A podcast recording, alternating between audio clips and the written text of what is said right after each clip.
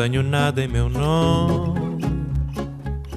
Esto es Vidas Prestadas, un programa sobre libros y sobre mundos posibles.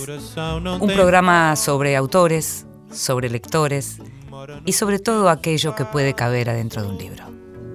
Vivo da vida que passa. Y sabés que, como somos lectores como vos, nos gusta que nos cuenten lo que están leyendo, nos gusta ir anotando aquellos libros que a lo mejor cuando tengamos tiempo, cuando terminemos lo que estamos leyendo, vamos a querer ir a leer. Y por eso salimos siempre a preguntar.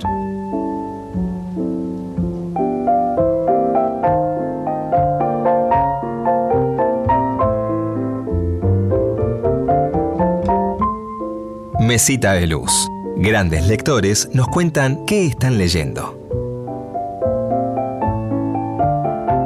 Hola, mi nombre es Walter Sosa Escudero, soy economista, me especializo en estadística y hace poco escribí un libro que se llama Big Data. Estoy leyendo dos libros, uno que se llama La matemática inimaginable de la Biblioteca de Babel, eh, el autor es William Block, B larga L-O-C-H, lamentablemente el libro está solo en inglés. Eh, es un libro fascinante que empieza con el cuento de Borges y después es una colección de ensayos cortitos eh, sobre derivaciones matemáticas que surgen del cuento. Es un libro súper ingenioso, muy, muy divertido eh, y también eh, muy desafiante. Me gusta mucho el estilo. Es un libro de, de divulgación científica, muy jugado. El otro libro que estoy leyendo actualmente se llama La historia secreta del disco. Sexualidad e integración racial en la pista de baile. Es de Peter Shapiro. Ese sí está disponible en castellano y en librerías locales. Eh, es súper interesante porque lo que mucha gente cree, en particular en Argentina, es que el movimiento de la música disco es un movimiento banal, eh, un tanto trivial, pasatista, como se decía en la década del 70, y actualmente muchos autores están reconsiderando esta visión y por el contrario muestran que en el contexto en el cual creció la música disco, eh, el movimiento fue realmente un movimiento muy, muy rebelde, muy revolucionario, ¿no?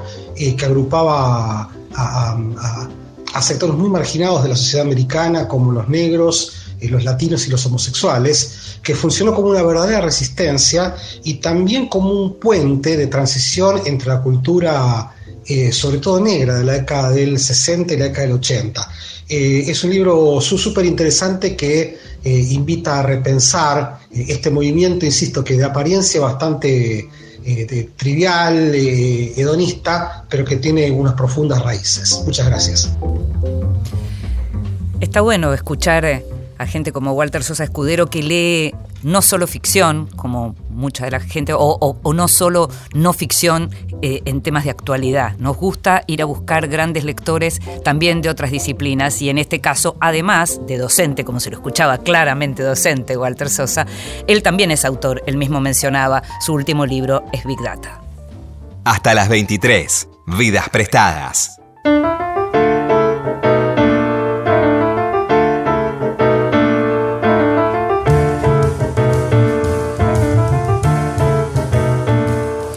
Y como decimos siempre, en Vidas Prestadas hablamos de libros y hablamos también de lectores y hablamos de autores y hablamos de vidas posibles. Vidas posibles que están adentro de un libro o que también están por fuera del libro, que es el caso que nos ocupa hoy porque nuestra entrevistada es Cecilia González, periodista mexicana radicada en la Argentina ya hace como 17 años, si no me equivoco y que, bueno, a la que conocemos mucho, a la que leemos mucho y a la que recibimos con muchísimo gusto. Gracias por estar acá. ¿eh? Hola, muchas gracias por invitarme.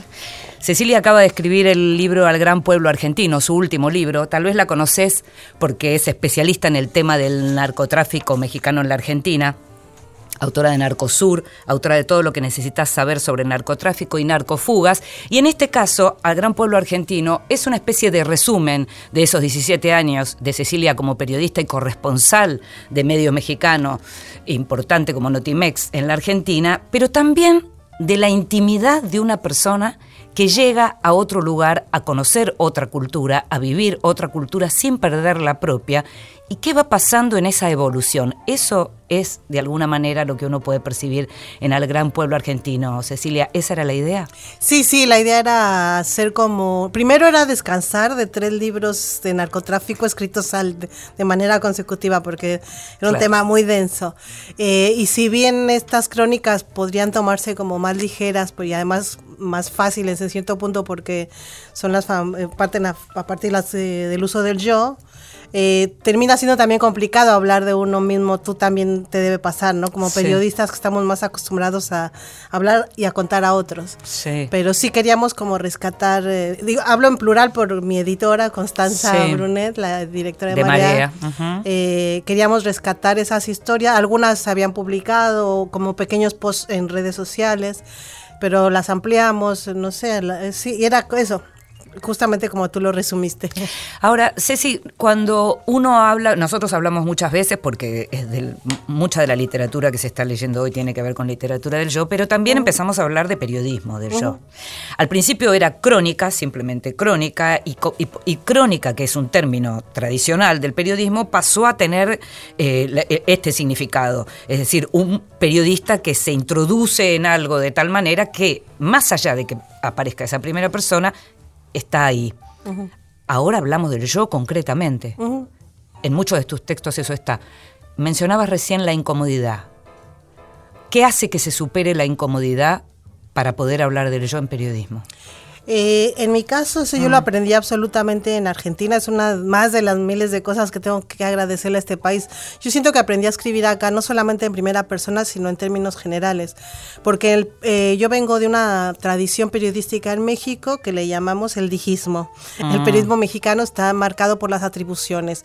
El 99% de la información que se maneja es dijo, afirmó, señaló, eh, explicó, agregó. hay toda una lista a veces que ya es hasta de broma para que la eh, y en cambio en Argentina, cuando llegué, vi que los medios trabajaban en el otro extremo, o sea, hace falta un equilibrio, ¿no? También porque acá más que información, casi en todas las, las notas, las opiniones. Opinionismo. Claro, sí, era, había fórmulas que yo me reía porque el funcionario, aunque el funcionario dijo tal cosa, la verdad es que no se Quiso decir. Bueno, sí.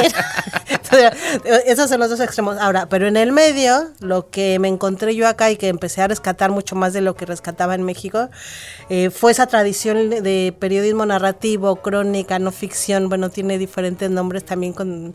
Digamos, el periodismo que surge ¿no? con primera plana en los 60, que después se fue pronunciando con algunos periodistas, que Tomás Eloy Martínez fue como uno de los grandes maestros de ese tipo de periodismo. Claro, y Walsh y antes Roberto Aldi, ya de manera contemporánea María Moreno, Leila, Cristiana Larcón, eh, la colombiana Margarita García Roballo, que vive acá, pero es como o sea, su obra la está desarrollando acá, ¿no? Eh, que es como muy importante. Entonces, eh, yo me convertí en una lectora muy asidua, me encanta la no ficción en todos sus formatos y creo que ese ejercicio me fue ayudando a quitarme el miedo a hablar de mí y de mí en primera persona. Entonces, eh, y siempre con un riesgo, ¿no? De, de, bueno, ¿por qué es interesante esta historia? Y eso, ¿y por qué es interesante esta historia? Porque eh, finalmente son historias universales, porque por una parte hay análisis políticos, por otra parte hay posicionamientos. Hay un capítulo que, yo le quise dedicar específicamente al caso de Santiago Maldonado, en el que ahí yo no aparezco, porque ahí eh, lo importante es la víctima, que fue que es Santiago Maldonado y su familia. Eh, pero al mismo tiempo también cuento una aventura Tinder, que eh, yo en redes sociales suelo contar que soy chica Tinder, pero esta es una historia específica y, el, y desde ahí es ese interés, como que sean, no es lo que me pasa, no es mi diario, sino historias concretas que siento como que tienen algo para aportar con respecto a la identificación de los lectores. ¿no? Ahora, te voy a hacer eh, dos preguntas en una. En, algún caso, en, tu libro empezás a resolverlo cuando hablas de, del corresponsal extranjero como, como una especie en extinción y que tiene que ver con los cambios en la industria, pero también con las economías en baja, ¿no? Em, pero un corresponsal es la mirada de su país en otro país, la mirada de los lectores de su país en otro país, y en general se ocupa de diversos temas. ¿Eso te abrió el juego a vos como escritora, por decirlo así? Sí, por supuesto, como escritora y como periodista, para empezar primariamente periodista, ¿no? Porque ya es algo que cuento ahí en el libro, este, eh, yo nunca pensé cubrir ni economía y deportes, era como, nada, yo nunca podía hacer eso. Bueno, como corresponsales tenemos que cubrir economía, espectáculos, farándula, incluso eh, sí, todas las aventuras amorosas de Maradona Sonota. Mm. Más allá de lo deportivo, ¿no?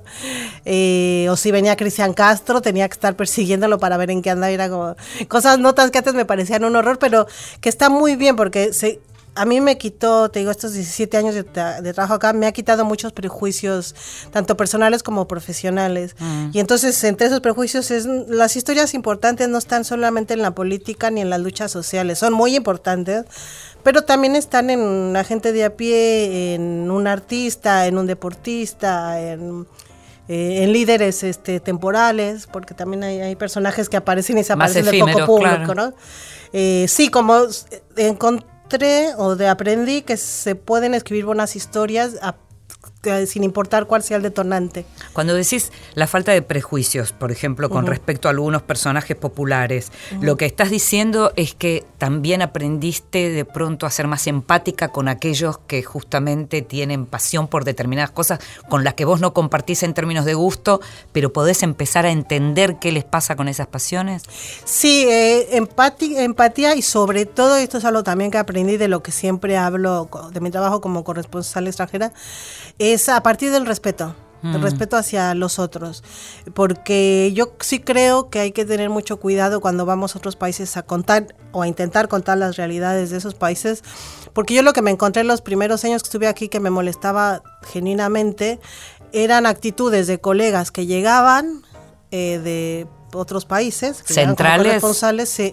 Países centrales, Sí, claro. Y sí, del norte del mundo, digamos. Y a la semana ya te hacían todo un análisis del peronismo, ¿viste? Y era como, no, tampoco, yo llevo años y no, no, no sé si puedo hacer ese análisis. Y seguramente los que nacieron acá y tienen décadas encima Tampoco, claro.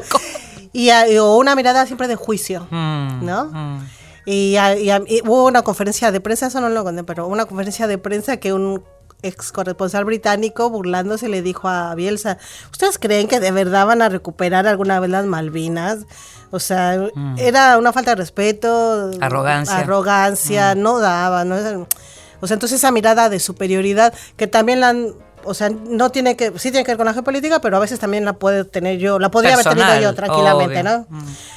Fueron llamadas de atención, entonces como dije, no, no, o sea, yo estoy acá y voy a contar lo que pueda, este, pero de la manera más honesta posible y sin señalar con el dedito, o sea, yo no vengo como corresponsal extranjera a decirles cómo tienen que ser su sociedad ni qué tienen que hacer. Eh, uno sabe, quien te conoce lo sabe, pero leyendo tu libro se sabe que no viniste para ser corresponsal extranjera, que en principio viniste de vacaciones, viniste porque necesitabas volver a un lugar que te había interesado mucho, que apareció la posibilidad de ser corresponsal extranjera y que también con los años, recién, muy tarde y en un hospital, supiste por qué eras periodista. Sí, sí, es, sí, pero pues es otra de las cosas, digo, que yo de este país le estoy agradecida en todos los sentidos. Yo digo que el libro es una larga carta de amor a Argentina y por eso se llama El Gran Pueblo Argentino. Eh, sí, acá haciendo terapia, que también es algo buenísimo de Argentina, luego se burlan porque dicen que yo me aporteñé, hice terapia, bailo tango, o sea, ¿qué más, no? hice todos los deberes, me pueden dar un DNI porteño. Y... mm, Sí, bueno, y en la terapia descubro la influencia que mi papá había tenido en mi vida. Yo soy la primera, mm, eh, la primera generación de universitarios de mi familia, éramos ocho hermanos. Y no tenía antecedentes, mis papás habían estudiado la primaria, no tenía antecedentes de, de estudios ni influencias directas, diga, y mucho menos de periodismo. Y durante muchos años, hasta que est- estuve en esta terapia de psicoanálisis acá, eh, no, no tenía una respuesta cuando me preguntaban por qué había querido ser periodista. Y lo que descubrí es que había tapado muchos recuerdos de mi vínculo con mi papá. Que si bien mi papá no había estudiado, pero era muy lector y estaba siempre pendiente de que tuviéramos todos los útiles para estudiar, los libros. Eh, ah, hubo muchas herramientas primarias eh, en mi casa que permitieron y que me alimentaron eso, pero yo no lo había podido determinar. Mm. Así que eso para mí fue como una sanación bien, porque es bien bonito tener respuestas y además como periodistas que siempre queremos tener respuestas. Claro, les preguntamos a los otros y a veces no nos preguntamos a nosotros. Y eso, saber de dónde vienen las cosas de uno siempre también es muy tranquilizador. Sí, y además porque, bueno, tenía una historia familiar compleja como todas. Sí, claro. no hay ninguna sorpresa. Eh, y que también explicaba por qué me había venido a Argentina, más allá de yo me creí, me construí un relato idílico y, cursi como soy, ¿no? Pero de qué te habías escapado. Claro, pero de qué me había escapado. Entonces ahí me di cuenta en esa terapia, así que sí, yo estoy reagradecida con ese psicólogo que encontré, con Alfredo, que estuve seis años, y me ayudó eso a reconciliarme con mi historia familiar, con a decir que soy periodista gracias a mi papá, que eso es bien bonito, y este, porque a mi mamá la tenía más identificada y tengo un vínculo bien bonito, bien amoroso con mi mamá con ella no tenía ningún problema de, interpretación, digamos, de, presencia. Sí, porque es como la, lo que aparece siempre en tus relatos, es tu mamá como la mujer fuerte que salió a defender esa familia, a defender esos hijos, a, trabajar fuertemente y que en los últimos años eh, encima la vinculás mucho, no solo con el pañuelo verde, sino con todo lo que es la lucha de las mujeres en este momento. Te aparece como un modelo sin contradicciones, por decirlo claro, así. Sí, y que también, yo por eso la admiro un montón, porque también pareciera que no tenía herramientas mi mamá, y pero primero lo que nos enseñó es a trabajar, que eso es fundamental porque quita miedos para, para la vida, ¿no? O sea, yo sé trabajar, yo eso no tengo ninguna duda. Y por otra parte, cuando le empecé a hablar de las luchas feministas, que fue hace no tanto a partir de también todo lo que aprendí en Argentina, se recopó. O sea, mi mamá me pidió el pañuelo verde, habla de la independencia de las mujeres y tiene casi 80 años, ¿viste? Y estudió la primaria. o sea, es hermoso ver ese acompañamiento. Cuando, cuando escribís, ¿imaginás muchos lectores? ¿Imaginás un lector? ¿Tenés en la cabeza a alguien en especial? ¿A quién querés llegar cuando escribís?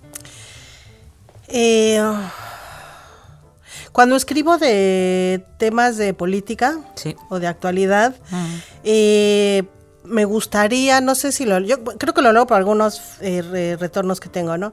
Pero me gusta que le llegue al ciudadano que se cuestiona, al que no es fanático de ninguna tendencia política, con el que se puede dialogar porque muchas veces lo que me pasa en redes sociales y que me encanta es que la retroalimentación viene con una crítica o una repregunta o un cuestionamiento, cosa que me hace a mí pensar. Muchas veces yo corrijo mis textos en Facebook, por ejemplo, porque algún lector o lectora me hizo una señal de que eh, una, me dio un dato que me comprobó que estaba yo mal o me argumentó de manera que me convenció. Entonces me gusta generar un diálogo con ese tipo de, ciudadano porque me parece que es lo más rico. Con, los fanáticos pues no se puede. Si yo te preguntara el momento más emotivo que viviste cubriendo en la Argentina, si tuvieras que elegir uno. Si tuviera que elegir uno, eh, la derogación de las leyes de impunidad, de obediencia debida, ese ese momento fue súper bueno, tanto en el Congreso, luego ya como el dictamen en la, en la Corte. Fueron días bien emocionantes, pero ha habido más. ¿eh? El día Tiene que la vinculación con los derechos humanos. El día que eh, Estela de Carlotto encontró a su nieto, también esa alegría colectiva es muy bonito, sí. O sea, en general vinculado a derechos humanos, ¿lo pensás? Sí, y lo que lamento me hubiera encantado vivir, y eso es, ojalá algún día pueda pero como millones de argentinos, ¿no? Me hubiera encantado hacer la crónica de los festejos por una Copa del Mundo. Mm. Cuando, lo de Brasil era, andaba yo en la calle así de que así me hubiera encantado, porque me encanta, a mí no me gusta el fútbol, pero me encanta la alegría colectiva. Ahora me vas a contar por qué pese a que te quedaste sin tu trabajo, seguís en la Argentina y no creo que sea solo porque estás esperando el mundial. Leticia, je ne savais pas que tu étais tout pour moi. Un oiseau chantait tout près de moi. Mais je ne l'entendais pas. Et tu vivais innocente, éphémère. Tu habillais nos printemps de chimères.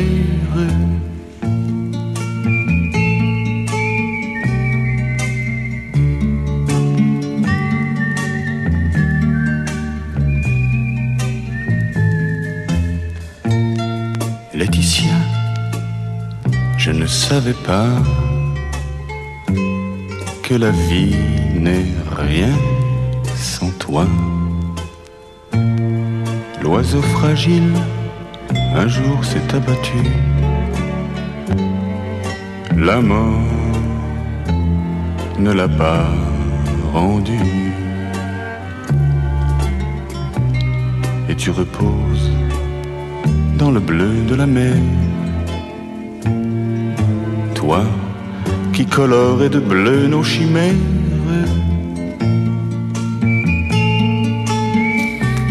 Para los que son muy jóvenes, el que canta se llama Alain Delon. El tema, Leticia, y estaba en una película muy famosa de cuando Inde, la que conduce este programa, era chiquita, se llamaba Los Aventureros. Jamais il ne reviendra. Laetitia, non, je ne savais pas. J'étais amoureux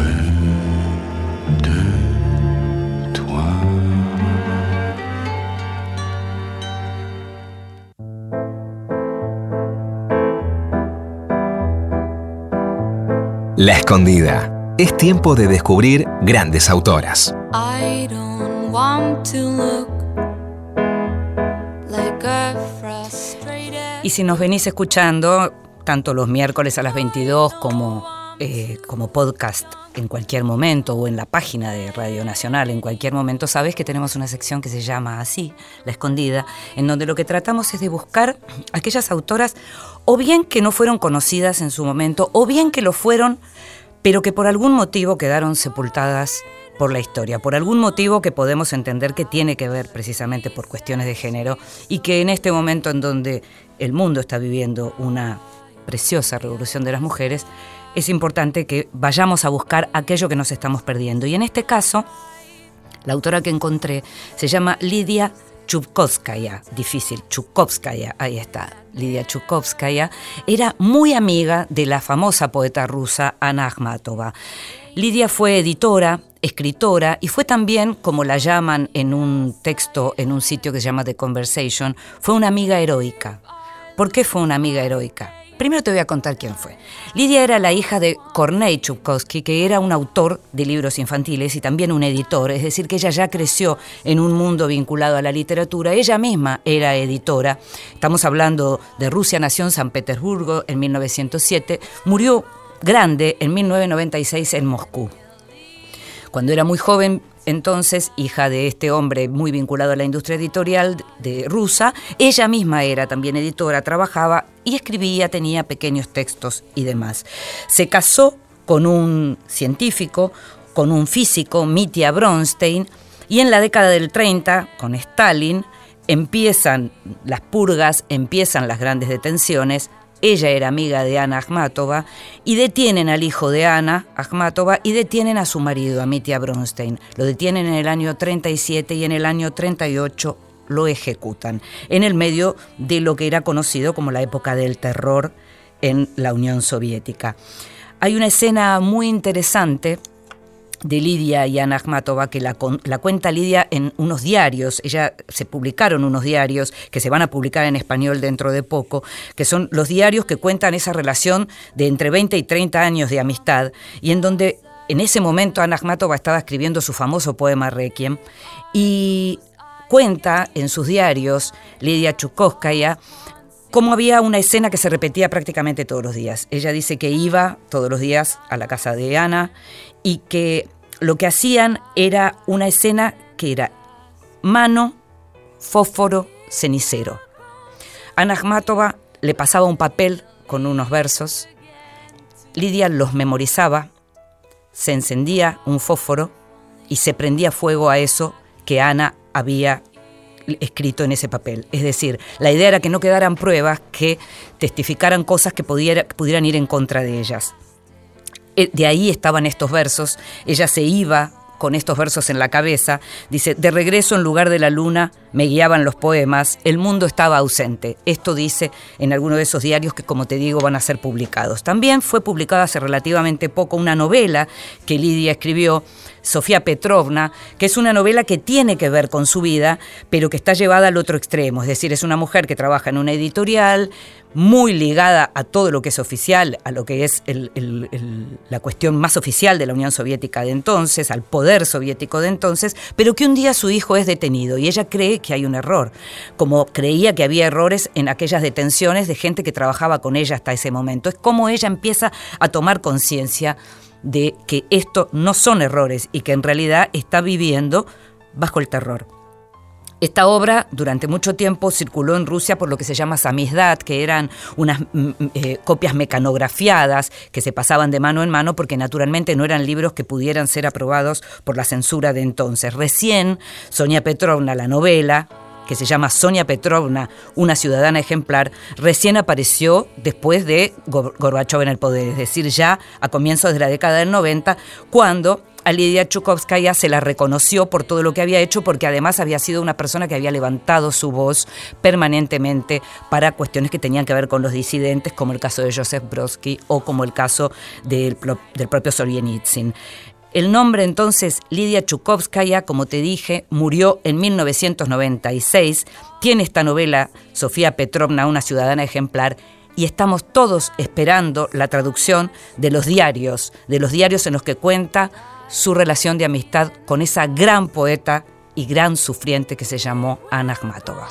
Vidas prestadas. En la radio de todos. Seguimos en Vidas prestadas.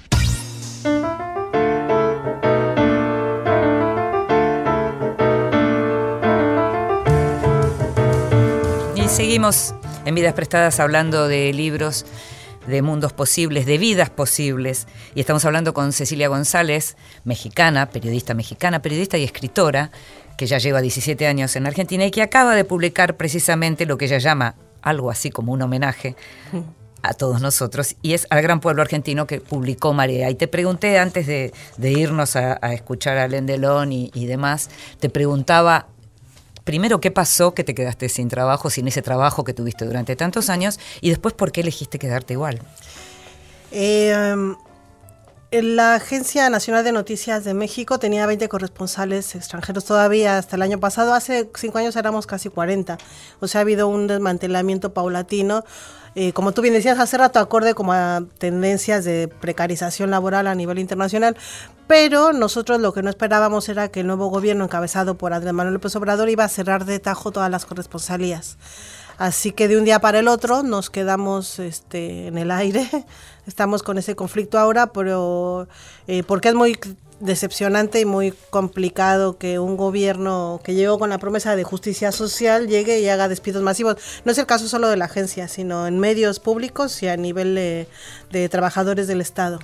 Lo que uno ve siguiendo los, eh, las noticias de México, lo que uno ve también es como una gran decepción en gente que no solo lo votó ahora, sino que lo viene votando hace mucho tiempo Sí. a López Obrador, y eh, gente del palo de la, de la cultura, de la ciencia, de la investigación, y que estos ajustes, de lo que el ajuste vaya por ese lado, ha sido también como una gran decepción. Eh, ¿Cómo lo vivís vos? Sí, de la misma manera, como una gran decepción, aunque todavía no, no, no me quiero adelantar a un balance global de su gestión, porque si finalmente todo esto de verdad sirve para que en el país haya menos pobreza y se aminore la violencia y haya políticas de redistribución, bueno, quizás valga la pena, pero todavía no lo sabemos. Lleva, es un gobierno que lleva siete meses recién. Y, pero de todas maneras son indicios eh, que no son adecuados porque mucha, como tú bien dices, mucha de la población que lo, que lo votó o que lo votamos, me incluyo, con esa esperanza de cambios para bien, resulta que somos los primeros afectados por medidas que no tienen en principio o a priori mucho sentido. No parece además que, digamos, la, la- la plata que se necesita salga de esos lugares. Eso sería. No, No, totalmente. Claro. Y además porque los, los despidos son masivos e indiscriminados eh, y, a- y vienen casi siempre acompañados de una campaña de desprestigio contra esos trabajadores que ya pasó Eso. en Argentina, ¿no? Eso. Eh, así que eso está muy complicado, pero veremos, veremos qué pasa. Eso, qué difícil eso, ¿no? Porque por un lado uno podría justificarlo por el lado económico, pero no es necesario que si además te- que si te dejan sin trabajo, además digan que es porque vos hacías las cosas mal. Sí, ejemplo. claro, que eras aviador, lo que se dice ñoquis en acá, Claro, ¿no? claro. Eh, sí, de nosotros, de los corresponsales, llegaron a decir que ya ni éramos corresponsales hace años y era, pues, ¿cómo ahí están las notas, no? Eh, eso por un lado, y por el otro hay una cuestión también ya que va más allá del caso personal, o sea, el- a mí me preocupa mucho como periodista y como ciudadana, que no lo divido, es este que sola, que a la América Latina nos cuenten los europeos y los estadounidenses. Eso lo mencionas en el, Eh, en el libro. sí. porque yo no quiero que la agencia británica me diga qué está pasando en Brasil. Mm. O sea, yo quiero que sean los brasileños o medios latinoamericanos entre nosotros que nos contemos nuestras realidades, porque los intereses y las miradas no son las mismas. Es cierto, es cierto que el tema de las corresponsalías eh, no es solo en los medios latinoamericanos que está pasando esta- esto que vos decís, especie en extinción, pero también es cierto que los países centrales tienen más espalda para aguantar y entonces por eso todavía hay corresponsales, como vos mencionás, de países. Y van a seguir, va a seguir ¿no? habiendo. Lo que han cerrado DPA, por ejemplo, Avanza, son sus servicios en español. Mm. Que no era eso para un público, eso era para un público latinoamericano, pero sus servicios en sus idiomas nativos siguen funcionando. O sea, entonces se van a quedar con el monopolio del relato internacional. Y eso es, es este, no está bueno. Ni, si- no, ni siquiera digo que sea peligroso, es solamente que abona a discursos con determinados intereses y miradas. Y no enriquece, que es la propuesta, ¿no? Entonces, lo que un lector latinoamericano o un lector en español se estaría perdiendo es la riqueza de una mirada prácticamente de pares, o, o cómo lo definirías? De miradas latinoamericanas, porque lo que, como la anécdota que yo te contaba, ¿no? Al principio, este, yo lo he vivido como corresponsal latinoamericana acá. Este, tenemos una mirada totalmente diferente y nuestros intereses son totalmente diferentes eh, con respecto al norte. Mm. Eh, entonces, eh, esa impronta es la que se pierde. Por un lado y por la otra, finalmente, aunque no sea mejor, poner, pero es diversa. Entonces, siempre es mejor la diversidad de miradas. Y además, entre nosotros, yo apuesto a un entendimiento de histórico, eh, sin caer en radicalismo, esto, pero eh, somos de acá. Mm. en cambio, no nos vienen a descubrir. Hay muchos eh, colegas que vienen a descubrir América, o a los latinoamericanos todavía. Eh, entonces, bueno, ya estamos nosotros acá, nosotros deberíamos de contarnos a nosotros mismos nuestras realidades. Eso a mí me, sigue- me gustaría que siguiera ocurriendo, pero cada vez es más difícil porque no hay... Ya no hay corresponsalía latino, con agencias latinoamericanas fuertes con presencia en la región.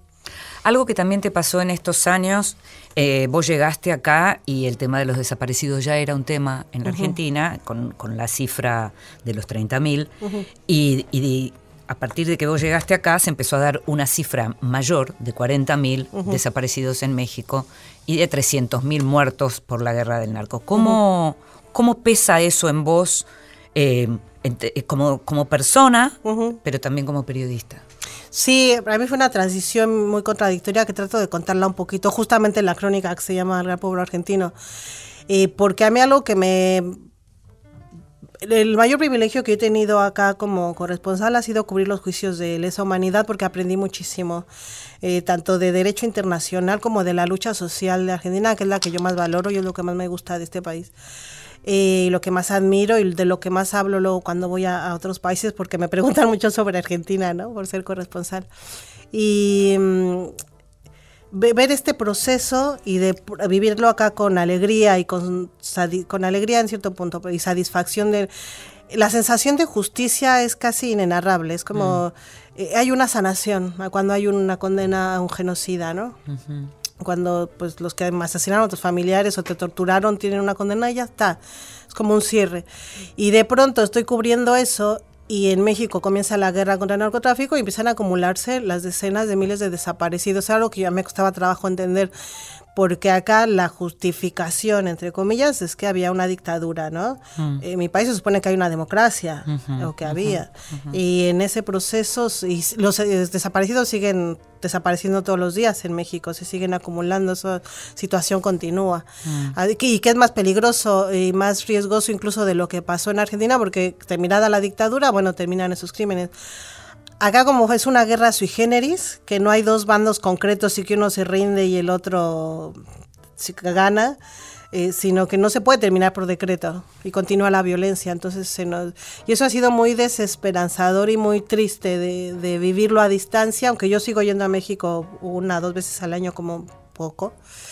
Eh, mis vínculos siempre han continuado, porque también es algo de lo que hablo, que yo no siempre yo yo estoy acá, yo amo Argentina y quiero vivir acá, pero mi amor por Argentina no compite por mi amor por México. No es que yo odie a México ni que no quiera volver. No, yo amo mi país también. Ahora, Ceci, cu- cuando decís eh, López Obrador lleva siete meses en el gobierno, es verdad. Tuvo además montones de meses ya como presidente eh, votado y, y- y no- todavía no en funciones porque es uno de los países que más tarda justamente esa transición.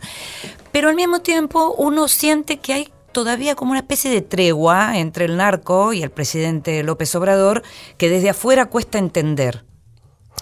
No hay tregua alguna, ¿eh? porque este año está siendo el más violento. A ver, contame eso. en- el número de asesinatos está siendo el más alto en la historia del país. O sea, la violencia no ha minorado y no ha habido tregua alguna. Lo que ha habido es, eh, en, en términos discursivos, López Obrador ha dicho, había dicho que no quería continuar, que él no iba a continuar la guerra en los términos en los que la habían planteado los expresidentes anteriores, Sí. Peña Nieto y, lo- y Felipe, Felipe Calderón. Calderón. Eh, pero, ¿qué pasó? Creó una Guardia Nacional. Una de las principales promesas de gobierno, siem- de campaña, fue que iba a sacar al ejército de la lucha contra el narcotráfico, Sí. porque ese es el eh, uno más uno. O sea, cuando metes al ejército a, lucha- a tareas de, de seguridad interna, aumentan las violaciones a los derechos humanos, ¿no? Eso también pasó en México. Y no lo sacó, creó una Guardia Nacional que ha sido totalmente debatida. Está, hay mucho debate y crítica hacia sus políticas para combatir la violencia, porque además no reconoce las, las cifras. Pese a que hay cifras oficiales y organismos que las dan, yo tengo otros datos, dice después luego, ¿no? Eh, minimiza eso. Lo que sí está bueno de, a- de sus siete meses de gobierno, porque eso sí lo reconozco y lo reconocemos mucho, es que en términos discursivos ha reconocido que hay más de 40 mil desaparecidos, obviamente porque no son su responsabilidad, supongo que si lo fueran Sí. porque no gobernaba. Y hay un compromiso de buscarlos, o sea, hay, hay operativos para ir a las fosas eh, clandestinas, que Sí. son miles, mi país es una fosa común completa. Eh, un reconocimiento de las víctimas, una promesa para re- hacer reparación y, y justicia. Pero, Igual mientras, veremos. pero mientras eso sigue, digamos, Sí. no en términos de guerra No del. Estado contra el narco, pero el narco está. El narco está y la violencia continúa, sí. Y veremos qué pasa con esta Guardia Nacional, al- al- que, la, eh, que digo, es un invento nuevo, una organización nueva, y que los organismos de derechos humanos en México no están muy contentos con esa decisión, porque implica que sigan las Fuerzas Armadas en la, en la movida. En la política interior. Sí, es muy complicado, ¿no? porque ya es una violencia endémica. No, no, yo no sé cómo vamos a salir de eso. En, en algunos mo- tramos del libro hablas de lo que era Chávez como figura, lo que significaba para el- cualquier periodista cruzarse con él en términos de contenidos. Uno ya sabía que tenía un título, uno ya sabía que tenía una historia y demás. Lo, lo, lo mencionás simpáticamente desde el oficio. ¿Cómo ves hoy Venezuela? Eh, sí, bueno, también en el libro cuento que para mí Venezuela es el caso más concreto del fracaso de la construcción de poderes políticos basados en una persona. Porque muerto Chávez, o sea, ¿qué pasa con el chavismo, no? Se desmembra y termina con un gobierno totalmente autoritario, que es el de Nicolás Maduro, que es indefendible, un gobierno que viola derechos humanos, un gobierno que sigue amparado por eh, determinadas izquierdas o personalidades pseudoprogresistas de la región bajo este postulado que para mí es totalmente dañino de ay no hable no critiquemos porque le damos herramientas al enemigo derecha, o a la derecha para bueno las herramientas se las dan ellos mismos al violar derechos humanos o sea, La dejaron servida. Claro, sí es como cuando esto también a veces lo discuto, la, eh, la gente que dice, ay, no hablemos de la corrupción, los eh, casos de corrupción de determinados líderes políticos, no hablo solo de Argentina, ¿no? Sí, sí. Eh, solamente son construcciones y en- entonces son para campaña. Digo, bueno, sí, pero si no robaran sería mucho más fácil que eso no existiera. Exacto. ¿no? O sea, los que dan las herramientas no somos los que criticamos, sino los que cometen esos delitos. Te pregunto brevemente, ya como para, Sí. para terminar lo que te vengo preguntando. ¿Por qué te quedas? Eh, me quedo porque me encanta Argentina, porque mi vida acá es súper placentera, porque acá no tiembla. Ah, ese es un, te juro que ese es un, en mi, en mi lista de por qué es el uno es ay, le tengo pánico a los terremotos y en México está temblando cada vez más. Yo me, Claro. me asusto estando acá, imagínate cuando me tocan Claro, allá. Claro. Y la ciudad es muy segura y tengo, pero lo más importante, lo más importante para mí que tengo en Argentina es mi ahijada Juana. Soy madrina de una niña de 8 años que es el amor de mi vida. es bien graciosa y nos llevamos muy bien, somos reamigas. Ella y todo mi grupo de amigos y amigas, este, sí, para mí es lo más importante, son mi, toda mi familia alterna. Gracias, Cecilia. ¿eh? Gracias, Silvia. Cecilia González, al gran pueblo argentino.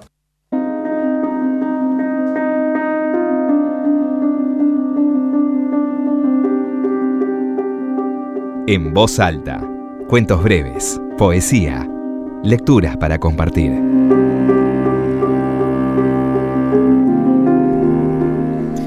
Nos encanta pedirle a la gente que queremos que nos lea en voz alta, como nos gustaba escuchar los relatos en voz alta antes de irnos a dormir. En este caso le pedimos a Sonia Budassi, periodista y escritora y amiga de la casa, que leyera.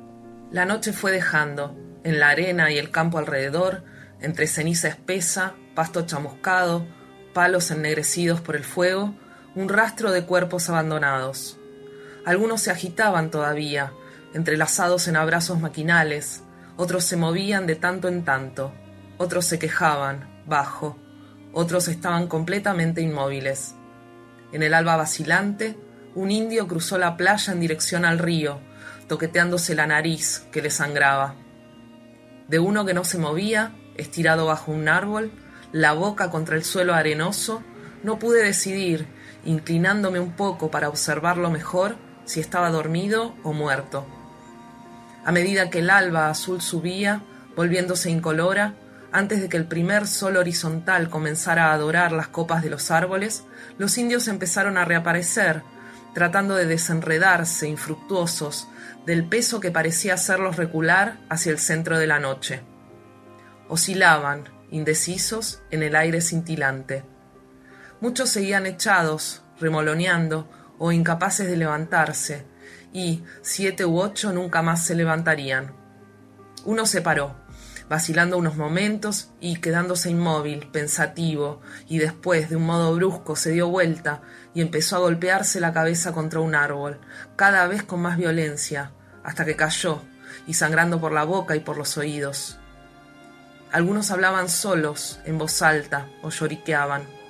Cuando todavía un poco pálida se instaló la mañana, empezaron a dirigirse hacia las viviendas. Fragmento de El Entenado de Juan José Saer.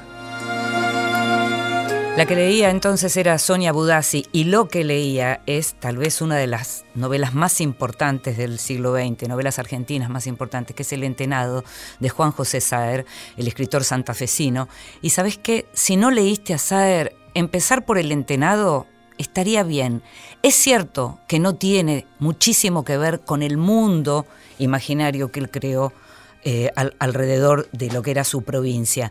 Pero también es cierto que te da a conocer un estilo, ese estilo que escuchábamos recién a Sonia, esas comas, ese estilo pausado y ese modo de escribir, y podés entrar a, un autor que tal vez otros consideran difícil, y podés entrar a través del entenado que es una historia de ficción, pero basada en una historia real, la historia del grumete de Solís, que quedó acá en el Río de la Plata, El Entenado de Juan José Saer.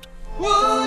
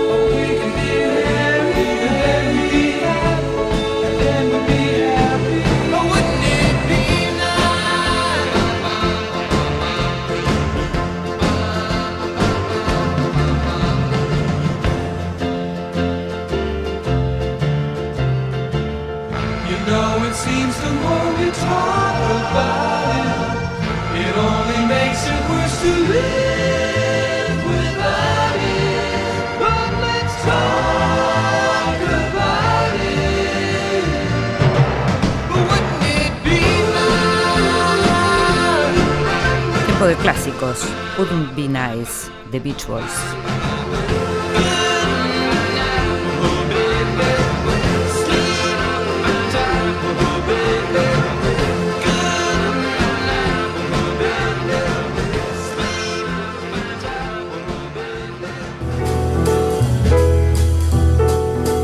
Libros que sí, títulos nuevos y no tan nuevos que son imperdibles.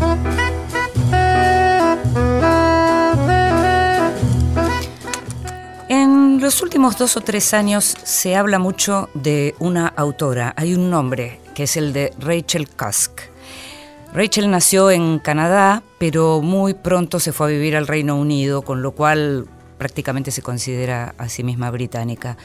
Eh, ahí es también donde conoció el amor, donde se casó. Ya van dos matrimonios que, que ella lleva sobre su vida, digamos, con hijos, tiene dos hijos adolescentes. Y si bien era una autora no convencional, porque ya había hecho bastante ruido con un tipo de literatura que tenía que ver con literatura del yo, en donde había contado, por ejemplo, la maternidad de una manera como no se había contado antes, es decir, el lado B de la maternidad, todo aquello que no es qué hermosos los bebés, qué realizada me siento. Y también había hecho lo mismo con el que fue su divorcio, y esto había generado como cierto escándalo en relación a, a cómo contaba ella su intimidad. Si se habla de ella en este último tiempo, tiene que ver con que se convirtió en una de las autoras que lleva como con sus tres títulos, Tránsito, A Contraluz y Prestigio, lleva la novela a un lugar a donde no había llegado. Es decir, astilla lo que era la narratividad hasta ahora. ¿Por qué? Porque Rachel Cusk, y es difícil lo que te voy a decir, hace literatura del yo pero con la vida de los otros. ¿Qué quiere decir esto? Que hay un personaje que narra y que es una escritora como ella, pero que lo que va narrando va contando cosas que tienen que ver con su vida, pero en realidad lo que va contando es la vida de los otros y cómo la cuenta en primera persona. Es una cosa rarísima lo que ocurre, una cosa rarísima porque ella, hay un argumento mínimo que puede ser que viaja en un avión o que llega a un país para una conferencia o para un festival literario, pero en ese transitar, en ese ir en avión, en ese caminar, en ese sentarse a comer, siempre se encuentra con alguien que le cuenta algo. Y eso que le cuentan suelen ser monólogos larguísimos y muy reflexivos, en donde también tenemos historias y en donde también tenemos ficciones. Con lo cual ella es como una especie de tamiz por donde pasa, por una especie de filtro por donde pasan esas historias. Y cuando te digo que es como literatura del yo, pero a través de la vida de los otros, es porque lo que hay es esa intimidad, pero no es precisamente la intimidad de la narradora, que también la hay, porque en estos tres títulos vos vas viendo cuando está por mudarse, cuando está preparando la casa, cuestiones que tienen que ver con sus hijos, llamados de sus hijos, que también en algún momento son los protagonistas. Los protagonistas son los otros pese a que hay una narradora en primera. Y esto es rarísimo. Lo que hace, el efecto que hace, es un efecto por momentos deslumbrante en términos de técnica, por momentos muy atractivos sabiendo que tenés otro, otro título por delante, es decir, son tres, es una trilogía, ella ya dijo que no la va a continuar. Y esta trilogía lo que hace es que te despierta una curiosidad a formas nuevas de la novela. Esto es lo que hace Rachel Cusk, que no es una persona muy habituada a reírse, uno la ve en las entrevistas y en general no es una persona que ría mucho, es una persona muy reflexiva, sí es una persona a la que le gusta por lo visto escuchar. Y también algo muy interesante que pasa es que a partir de lo que ella hace técnicamente con sus novelas, es muy común que en las entrevistas, por lo menos en las entrevistas escritas, los periodistas se sientan tentados por hacer algo parecido con ella que ella cuente su vida o que reflexione o que monologue a partir de esa nota, como ella hace hablar, reflexionar y monologar a aquellos con los que ella se cruza. En esas historias aparecen hombres abandonados por sus mujeres o maltratados por sus mujeres, aparecen muchas mujeres maltratadas y abandonadas por los hombres, aparecen el éxito, el fracaso, aparecen distintas historias que son contadas, como te digo, en primera persona. De pronto un compañero en el avión que le va contando sus distintas historias sentimentales, sus dramas con sus hijos, y todo eso va siendo narrado como si fuera verdadera materia literaria. ¿Son testimonios de verdad? ¿Son testimonios reales? ¿Son ficciones de Rachel Kask? No sabemos. ¿La ficción tiene que ser siempre inventada o la ficción puede venir de la vida real? Eso lo venimos viendo. Eso lo venimos hablando incluso en este programa cuando hablamos, por ejemplo, de lo que hace el noruego Carlo Benausgard.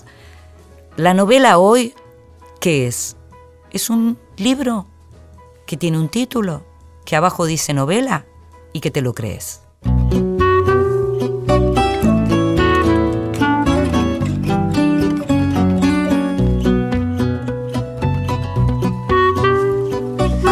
Y llegamos al final esto fue Vidas Prestadas. Sabés que estamos todos los miércoles de 22 a 23 en Radio Nacional. Sabés también que si no nos podés escuchar en ese momento, podés hacerlo en cualquier otro momento porque el programa ya queda en la página de la radio. Y también estamos en formato podcast en todas aquellas plataformas que tienen este formato. De manera que podés escucharnos cuando quieras, podés volver a escucharnos también cuando quieras. Estuvo Diego Rodríguez en la operación técnica, en la producción y consiguiendo todo como siempre Gustavo Kogan. Me llamo Inde Pomeraniec. Nos estamos escuchando. E.